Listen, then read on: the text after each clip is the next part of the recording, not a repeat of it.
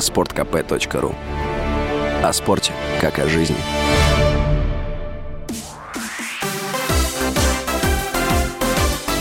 Новости спорта. Хоккеисты «Металлурга» победили Омский «Авангард» в матче регулярного чемпионата континентальной хоккейной лиги. Встреча в Магнитогорске завершилась со счетом 7-4. «Металлург» впервые забросил в КХЛ 7 шайб за два первых периода. «Металлург» занимает второе место в Восточной конференции, «Авангард» — девятый. В следующем матче «Металлург» 19 октября сыграет с «Акбарсом», у которого шестиматчевая серия поражений. В другом матче ЦСКА обыграл московское «Динамо» и одержал пятую победу подряд в КХЛ. Армейцы победили в гостях со счетом 3-1.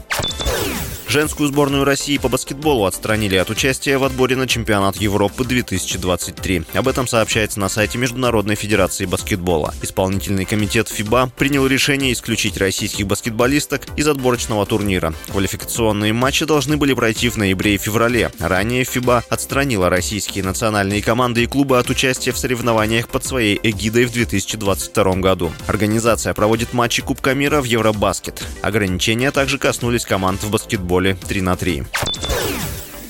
Форвард мадридского Реала Карим Бензима стал обладателем золотого мяча, приз лучшему футболисту мира по версии журнала «Франс Футбол». Церемония вручения прошла в Париже. Бензима в прошедшем сезоне выиграл с Реалом чемпионат Испании и Лигу чемпионов, став лучшим бомбардиром обоих турниров. Также на его счету Суперкубок Испании, завоеванный в январе. Кариму 34 года, он играет за Реал с 2009 года. Впервые с 2006 года в финальной тройке претендентов на трофей не оказалось ни Лионеля Месси, ни Криштиану Роналду. Аргентинец получил приз 7 раз, португалец 5. За это время золотой мяч только раз достался другому игроку – хорвату Луке Модричу в 2018 году. С вами был Василий Воронин. Больше спортивных новостей читайте на сайте sportkp.ru